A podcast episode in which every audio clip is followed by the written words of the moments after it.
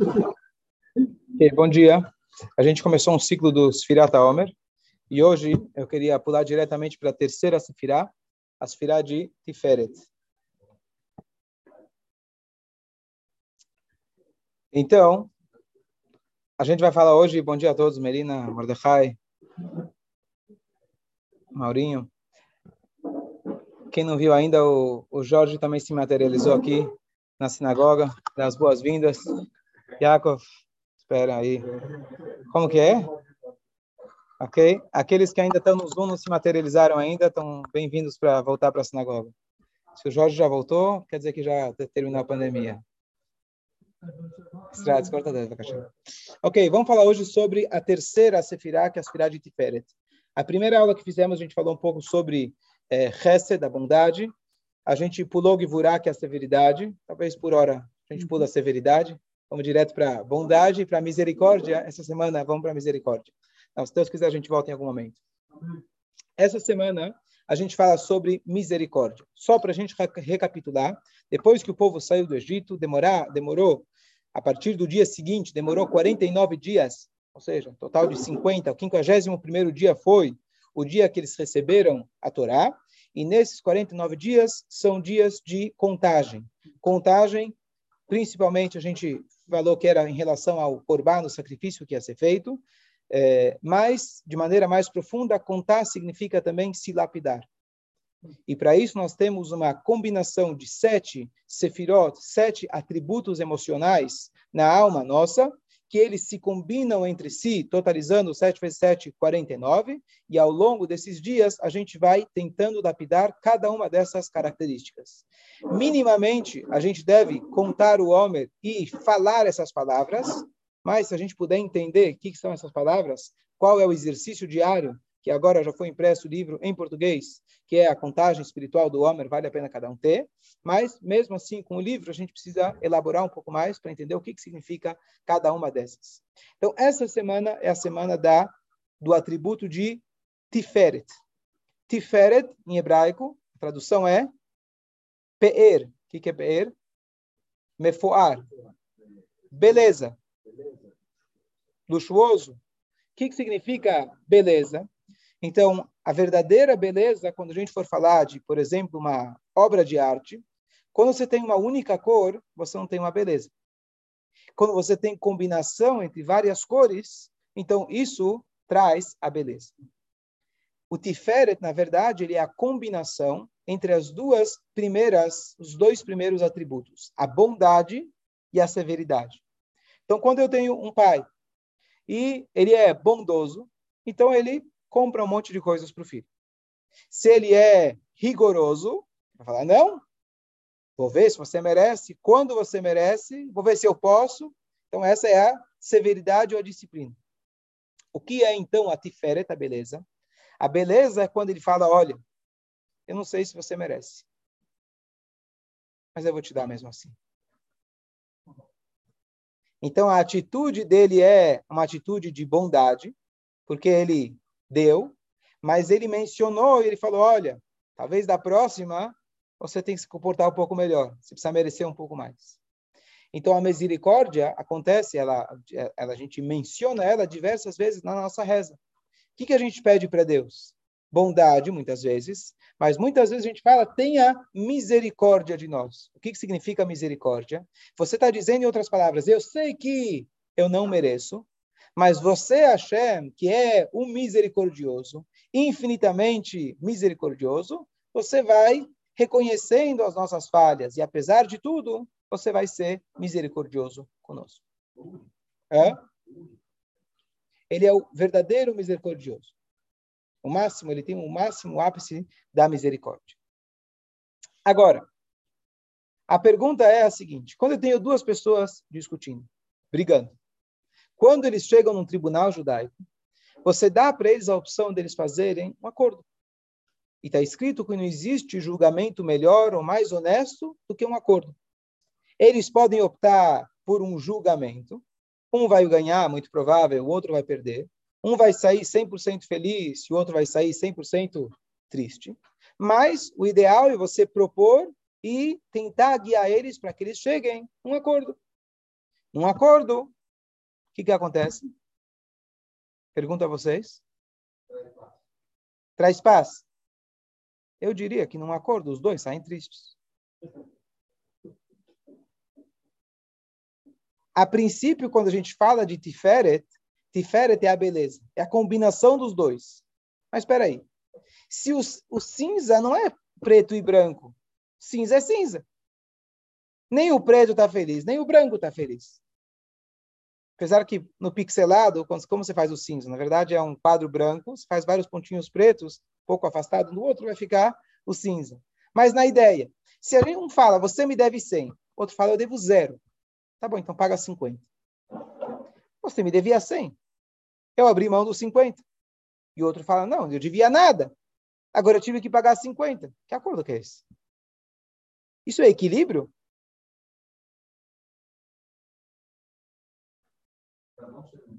Hã? Cada um cede um pouco. Por que eu preciso ceder? Se eu sei que você me deve, por que eu preciso ceder uns 50%? Se eu sei que eu não devo, por que eu preciso ceder? Qual é a lógica desse tipo de acordo? Em vez de deixar um triste, eu deixo os dois tristes.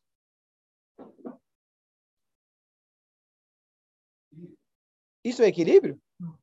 Em vez de deixar um triste, eu deixo os dois tristes. Como a gente faz? Entenderam a pergunta? Praticamente falando, eu entendo. Olha, eu sou juiz, eu não sou Deus. Eu não tenho como averiguar mil por cento. Então, o que eu faço? Olha, se abre mão metade, se abre mão metade, resolvemos o assunto. Mas será que isso é verdade? O atributo de Tiferet, ele se conecta à verdade. Vamos voltar na história. Abraham, Isaac e Jacob, os três patriarcas. Abraham representava bondade ele dava comida mesmo para os idólatras, tinha uma casa aberta para os quatro cantos, ele fazia o bem para todo mundo, mesmo o filho dele perverso, ele queria fazer o bem para ele, ele sempre olhava o ponto positivo de todo mundo, indiscriminadamente. Ele fazia o bem para todo mundo. Yitzhak era uma pessoa não expansiva, pelo contrário, uma pessoa muito mais tímida, muito mais introspectiva, nunca saiu de Israel, ele cavava poços, significa que ele buscava os seus próprios recursos naturais que você já tem, não era uma pessoa que ia para fora buscar e trazer novos recursos, era uma pessoa mais mais contraída.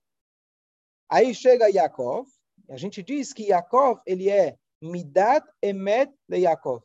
O atributo de verdade, ele se refere a Yaakov. Abraão tinha uma falha ele era bondoso demais. Por isso, quem sou eu para falar? Os sábios que dizem. A gente diz Magen Avraham, proteja Avraham. Porque Avraham era bondoso demais e com essa é, com essa bondade cega, ele acabou tendo um filho chamado Ismael. Yitzhak era rigoroso demais. Ele acabou tendo um filho chamado Esav. Yaakov tinha um equilíbrio. Ele não tinha dois filhos, ele tinha doze filhos mais uma filha, e mais ainda, cada um nasceu com uma gêmea, conforme a opinião de vários sábios. Então ele tinha Baruch Hashem, uma casa cheia de filhos, e todos eles seguiram no caminho da Torá. E apesar das histórias que a Torá faz questão de contar para a gente, a Torá enfatiza que todos eram sadikim, todos eram justos. Como ele conseguiu fazer com que todos os seus filhos, em número muito maiores, e não é que ele teceu ou deu educação em Israel, num lugar mais sagrado, mais conduzivo. Ele deu a educação para eles na casa do Lavan, num lugar que era chamado a ira de Deus, e lá ele conseguiu educar os doze filhos. E a resposta é porque ele tinha um equilíbrio. E esse equilíbrio, ele se chama emet, verdade, misericórdia. Então, como você explica a verdade se você diz que ele é um pouco daqui, um pouco dali?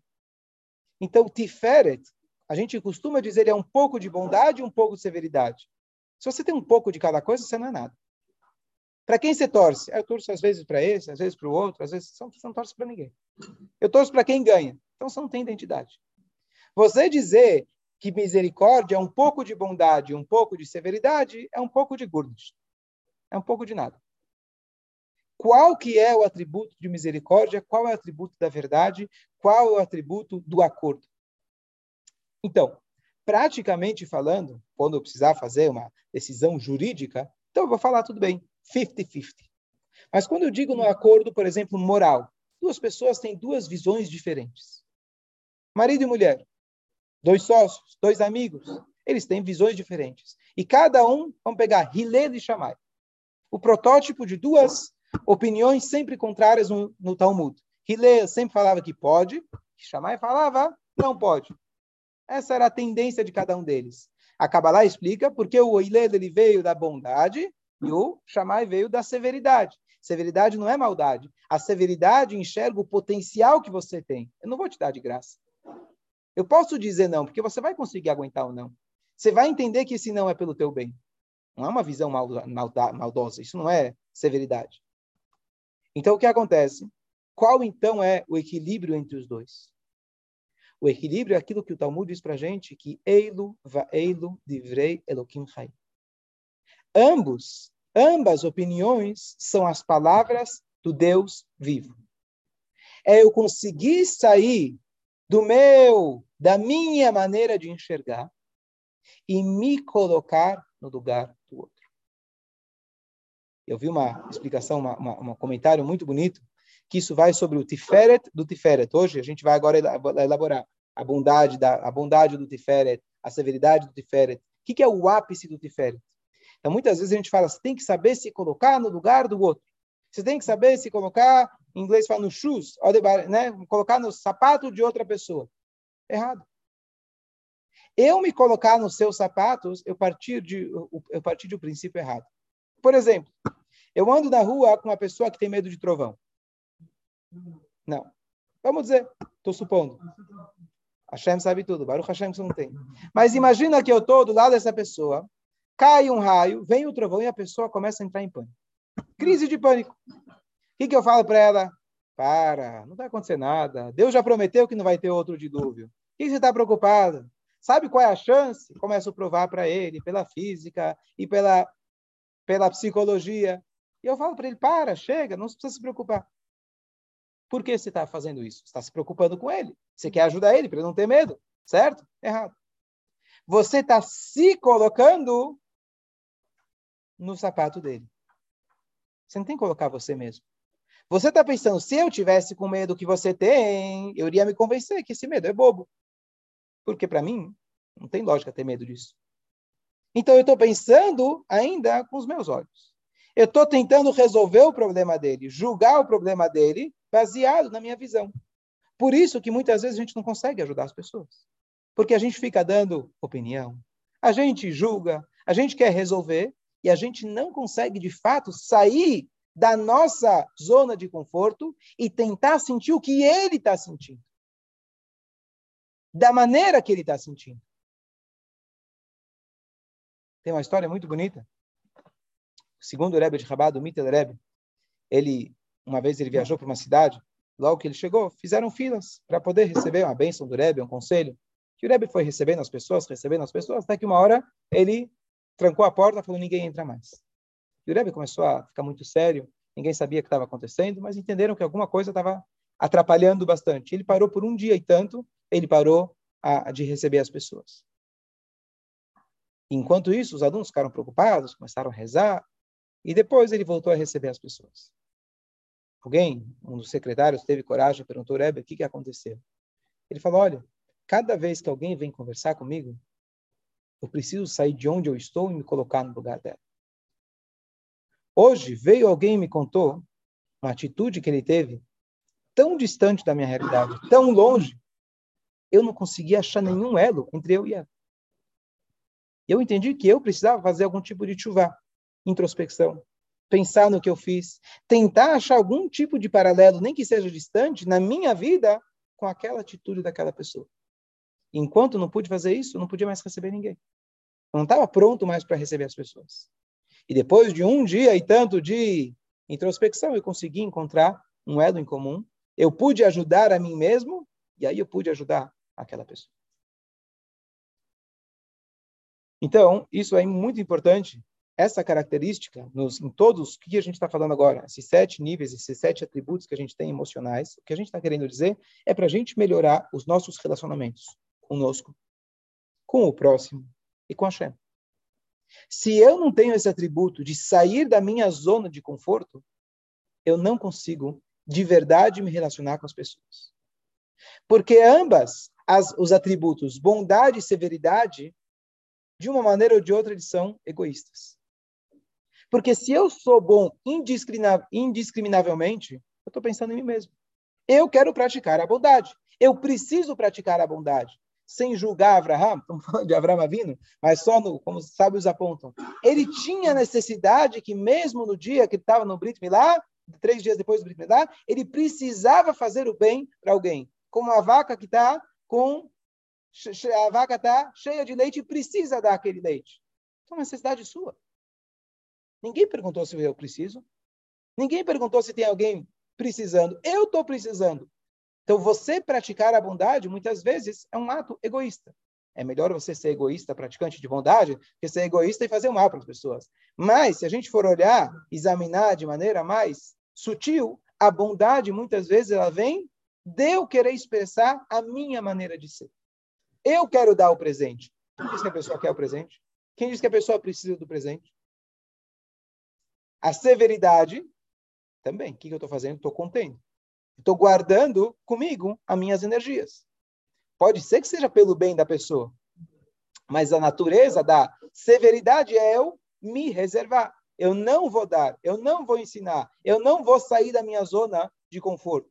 Pode até ser que seja pelo bem da pessoa. A bondade também pode ser também pelo bem da pessoa, mas ele parte do princípio do eu.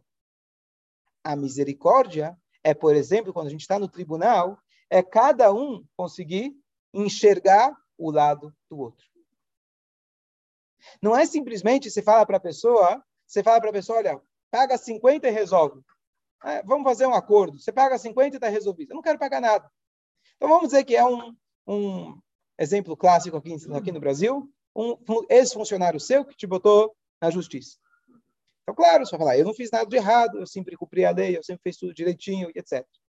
Então, eu não tenho que pagar nada. E a pessoa fala, não, eu precisei trabalhar aqui, ali, a mais, tarará, me esforcei, mais do que precisava. E você vai dizer, bom, eu não devo nada. E a pessoa tá, se sente, vamos dizer que ele está de boa fé, ele se sente que ele foi é, abusado. Então, qual que é o teu papel? Tudo bem, você vai tentar se defender, não pagar. Mas aqui no exemplo que a gente está falando de fazer uma, uma, uma, um acordo, qual que é o verdadeiro acordo? O verdadeiro acordo não é só você pagar metade do que ele está pedindo. O verdadeiro acordo é você tentar se imaginar como seria se fosse você. Tenta se imaginar, não com o dinheiro que você tem, não com o status social que você tem, não com a educação que você tem. Se você tivesse tido exatamente a mesma, a mesma vida do que esse funcionário seu as mesmas condições em todos os aspectos. Como que essa pessoa se enxerga? Que autoestima que ela tem? Como que ela sente quando ela chega na sua casa? Como que ela sente quando ela sair? Tenta fazer uma, uma, uma, uma, uma, uma imagem mais, um cenário mais completo. Não fica só imaginando o fato que ela está te acusando. Tenta sair da sua zona de patrão e tenta se colocar no lugar do funcionário. E vice-versa. Imagina para a pessoa que não tem condições, que não teve aquela educação, que não teve tudo aquilo, e ele se colocar no lugar do patrão. Difícil. Como que eu vou me colocar no lugar do patrão? Ele abusou de mim? Não, mas tenta se colocar. Esse é o papel, na verdade, da gente fazer o Tiferet. Tiferet, a beleza, é você literalmente sair de você mesmo, se colocar no lugar do outro. Isso é algo que a gente precisa trabalhar bastante. E quando a gente consegue fazer isso, a gente chega no acordo verdadeiro, a gente chega na verdade. Porque uma vez alguém me falou, eu estava reclamando para alguém, ah, estava brigando com fulano, estava discutindo com fulano. Ele falou, olha, eu estou ouvindo o teu lado da história. Toda a história tem três lados. O teu, o da outra pessoa e o lado verdadeiro. E a história verdadeira. É, porque você sempre vai contar do teu jeito. A outra pessoa vai contar sempre do jeito dela. E aí tem o terceiro. O que é ver o terceiro? O terceiro é alguém olhar de forma objetiva, não subjetiva. E ele vai conseguir mostrar para os dois: olha, existe aqui um ponto cego seu, existe um ponto cego seu, vamos tentar cada um enxergar um pouquinho o lado do outro. Não é isso que você faz na terapia dos casais? É exatamente isso. Fala. Fala, Jacob. É, só repetir o que ele falou. Mas tem pessoas que são, vamos, vamos colocar mais exageradas. Uma pessoa má, pessoa malvada, tá certo? Como que eu vou me colocar no lugar de uma pessoa malvada? A pessoa gosta sempre de brigar. Como que eu vou me colocar no lugar dela? Então aqui vem, na verdade, os detalhes dessa sefirá. Porque todas elas, elas têm os seus pontos cegos. A bondade pode ser indiscriminada. A severidade pode ser indiscriminada. A misericórdia, normalmente, só ouve por aí no Brasil, a gente fala misericórdia, misericórdia, né? Misericórdia é como se fosse, eu fiz tudo de errado, eu sou o pior criminoso da história, mas, por favor, misericórdia. Como funciona isso? É assim? Uhum. Então, aqui entra, na verdade, eu posso exercer a bondade, a bondade dentro da misericórdia. Eu vou tentar ser o mais misericordioso possível, trabalhar isso com a minha bondade. O que, que significa com a bondade? Logo eu vou chegar na, na, tua, na tua pergunta. O que, que significa com a bondade? Às vezes, às vezes, eu tenho misericórdia de alguém porque eu me sinto mal pela pessoa. Ah, coitado. Mas se é meu filho, eu não, eu não olho para ele como um coitado. Você, gosta, você gostaria que eu olhasse para você como um coitado? Nebar, se fala em Yiddish. Nebar como um coitado? Eu não quero ser o, o, o sacrifício da sua misericórdia. Eu sou o salvador da pátria e fui lá, paguei a conta do cara, resolvi os problemas dele.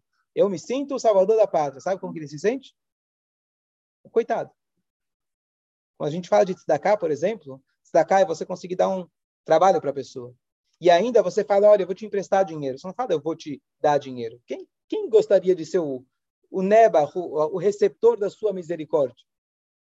clemência. Então, na verdade, a gente tem que tentar fazer isso com reset, com bondade. Eu estou tendo misericórdia, mas como fruto da minha bondade. E eu exerço isso com bondade. A pessoa está vendo que eu estou dando isso não porque, oi, você é o coitadinho, e sim porque eu sou uma pessoa boa. Então, quando eu vou dar para um filho meu, alguém que eu gosto muito, não estou tendo peninha dele. Eu estou realmente fazendo aquilo, praticando a misericórdia, que talvez a pessoa não mereça, Talvez tem margem para eu dizer que não, mas eu estou tendo misericórdia, olhando a situação da pessoa que ela precisa, mesmo que ela não mereça, e eu faço isso com bondade. O que, que é a severidade da misericórdia? A severidade, justamente o que o rei Salomão ele fala. Aquele que tem pena de uma pessoa má, a linguagem é arzari, da pessoa sádica. A pessoa que tem pena de uma pessoa sádica, vai acabar sendo sádico com pessoas que mereceriam bem. Ou seja, você não pode ter misericórdia. Hashem, Kadosh Baruchu, ele é o infinito, ele é perfeito. Ele pode ter misericórdia fim, sem fim, porque ele sabe a índole de cada um, ele sabe, ele sabe o efeito que isso vai ter em cada um. Mas se eu tenho, pegar um exemplo, um assassino, e eu falo, coitado dele, tem filhos, e solto ele, e deixo ele com a arma na mão fazer o que ele quer, significa que eu exagerei na quantidade, na quantia, eu me identifiquei com ele demais. Por que será que eu me identifiquei tanto assim com o assassino? Vai ver que vai ver que eu gosto dessa ideia. A ideologia de ser assassino talvez não é tão ruim. Porque eu me enxergo, talvez amanhã vão me pegar. Eu não quero que me deixem preso. Então, quando eu me identifico demais com alguém que é arzar, alguém que realmente é malvado, estão pegando, claro, exemplo extremo só para a gente entender o conceito, então significa que eu saí da proporção. E esse é o trabalho que era no dia de ontem, que era a gente, na verdade, saber quando ter a misericórdia. Mesmo a misericórdia, que ela está dizendo, eu vou sair da minha zona de conforto, eu vou olhar com os olhos da pessoa. Mas mesmo assim, nem sempre eu posso fazer isso. Tem situações que eu preciso criar barreiras. Tem situações que, por mais que eu sinta misericórdia da pessoa, eu não posso exercer aquela misericórdia, porque isso vai ser mal para ele, para mim, para os outros e assim por diante. As pessoas sempre perguntam, por exemplo, como funciona o divórcio dentro do judaísmo. Então, o divórcio, ele existe. O divórcio, ele é chamado, na verdade, não de uma separação, mas de uma amputação. Existe essa possibilidade. Qual caso, por exemplo, que é não só que a Torá fala você pode, mas você deve? Quando existe um abuso, por exemplo, fora do comum, um abuso literalmente, eu preciso salvar a vítima. Eu não posso falar, coitados, é melhor ficar casado. Eu preciso entender a situação e saber quando cabe ter a misericórdia, quando não cabe ter a misericórdia. Olha a distorção que nós temos hoje no mundo. Pegar 80 anos atrás, era um mundo que todo mundo falava, eu vou conquistar, eu vou matar. Esse, quem, quem vai para o poder, quem é a pessoa mais é, bem vista, era o melhor general, o melhor capitão, o melhor chefe de guerra, infelizmente. Hoje, não, se luta pela paz. Se vê, por exemplo, o, o, o, líder da, da Rússia, hoje, pelo menos a maioria dos países enxergam ele como um carrasco, como um cara malvado. Para o Hashem, as coisas mudaram. Mas, às vezes, essa mudança também tem uma distorção. Por um lado, as pessoas estão buscando a paz, a aceitação, buscando é, é, é, não enxergar as diferenças, etc. Mas tem uma distorção. A distorção é, por exemplo, quando você chega no, no, nos países árabes, você chega lá no Midwest, como fala, no Oriente Médio, chega no Oriente Médio e você chega e fala, olha, coitados, né? eles estão se explodindo, estão mandando bombas, coitados, eles estão com fome, coitados, vamos ajudá-los. Vamos lá com pessoas diplomáticas e conversar com eles. Com certeza eles vão entender. E aí entra o Biden e aí cai 3 mil foguetes em Israel.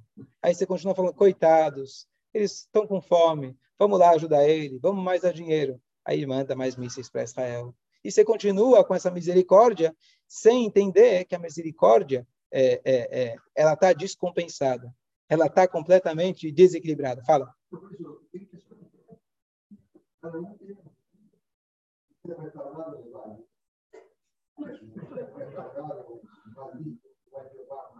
Sim. E? Não, exatamente. O que a gente está querendo, é, é, o que a gente está querendo nos Firata Omer, com certeza tem pessoas como Hillel, tem pessoas como Shammai, tem pessoas que se identificam mais com o Hesed, tem pessoas que têm que se identificar mais com o Gurá.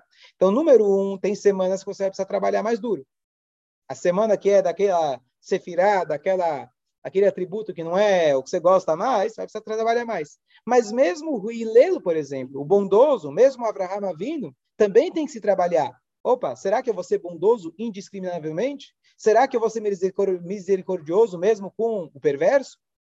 Então, por isso, mesmo quando a pessoa ele se identifica, ele tem facilidade com uma das sefirot, com um dos atributos, ele tem bastante a se trabalhar, porque cada um dos atributos, ele é, na verdade, ele se combina com os outros, e ele precisa todo dia se verificar. Olha que coisa interessante. O animal kasher, animal grande kasher, de grande porte, é aquele que é ruminante e tem pata fendida. O que é pata fendida? Qual que é o significado? Pata fendida significa que ele se divide em dois.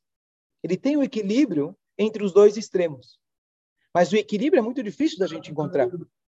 Por isso, carneiro, boi, a vaca, como a gente tem que, como a gente encontra o equilíbrio, não basta eu fazer uma autoanálise uma vez. Eu preciso ruminar aquela ideia várias vezes. Todo dia eu tenho que estar olhando novamente, será que não estou pendendo mais para o lado? Se a minha natureza é Hesed, eu sempre vou acabar tendendo para dar mais do que a pessoa merece, precisa ou vai ser saudável para ela. Se a minha natureza é gevurá, severidade, eu sempre vou estar olhando, não, eu só preciso de um pouco de disciplina. Então, todo dia eu preciso estar me trabalhando, ruminando aquela ideia, ruminando, ruminando. Só assim que eu vou ser cachê.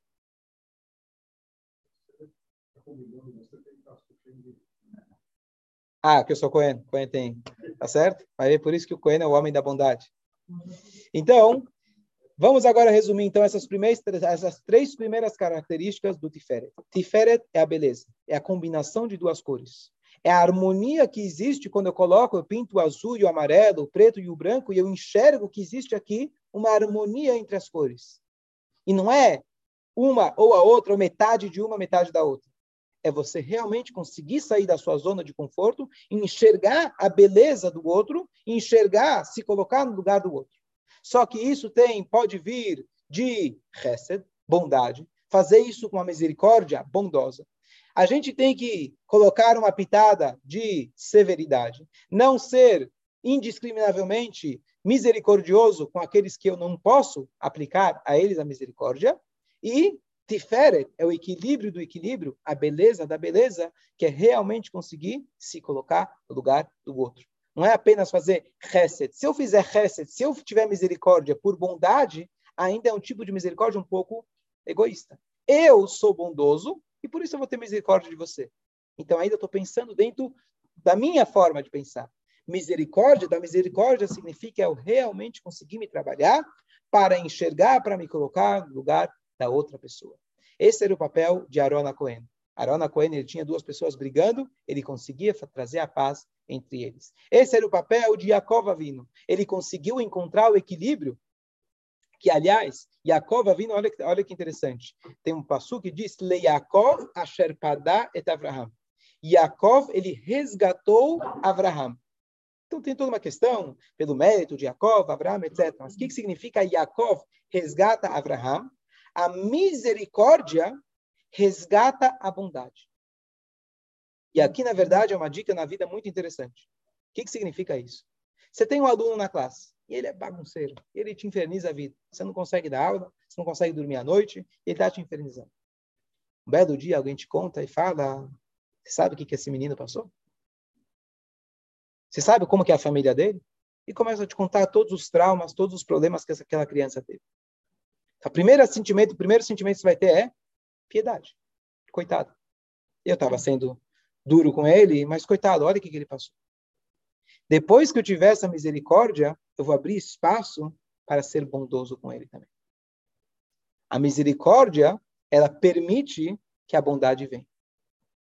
Então, uma das coisas mais importantes quando a gente fala de amar a si mesmo, de ter um bom relacionamento consigo mesmo, às vezes a gente precisa ter misericórdia de nós mesmos.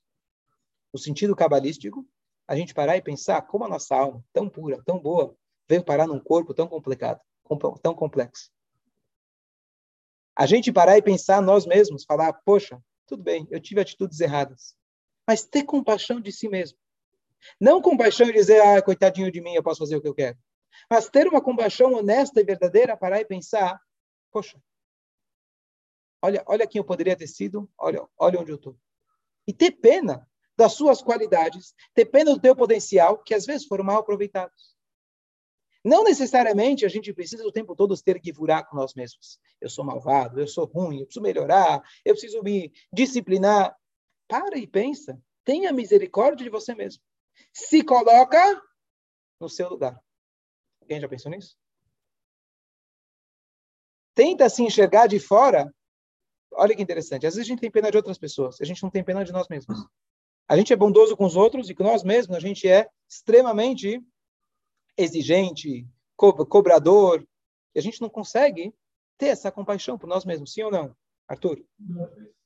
E aí, depois que você tem essa compaixão, você quebra, na verdade, aquela gevurá, aquela severidade, e você permite que a bondade possa vir. Essa é uma característica interessante, é uma, é uma ferramenta interessante, que quando eu não consigo amar uma pessoa, seja eu mesmo, seja outra pessoa, ou amar a Hashem, eu preciso criar a misericórdia. Ter a misericórdia. Através dessa aceitação, aí eu abro espaço para poder ser resto e ter a bondade. Dúvidas? Fala, Jacob.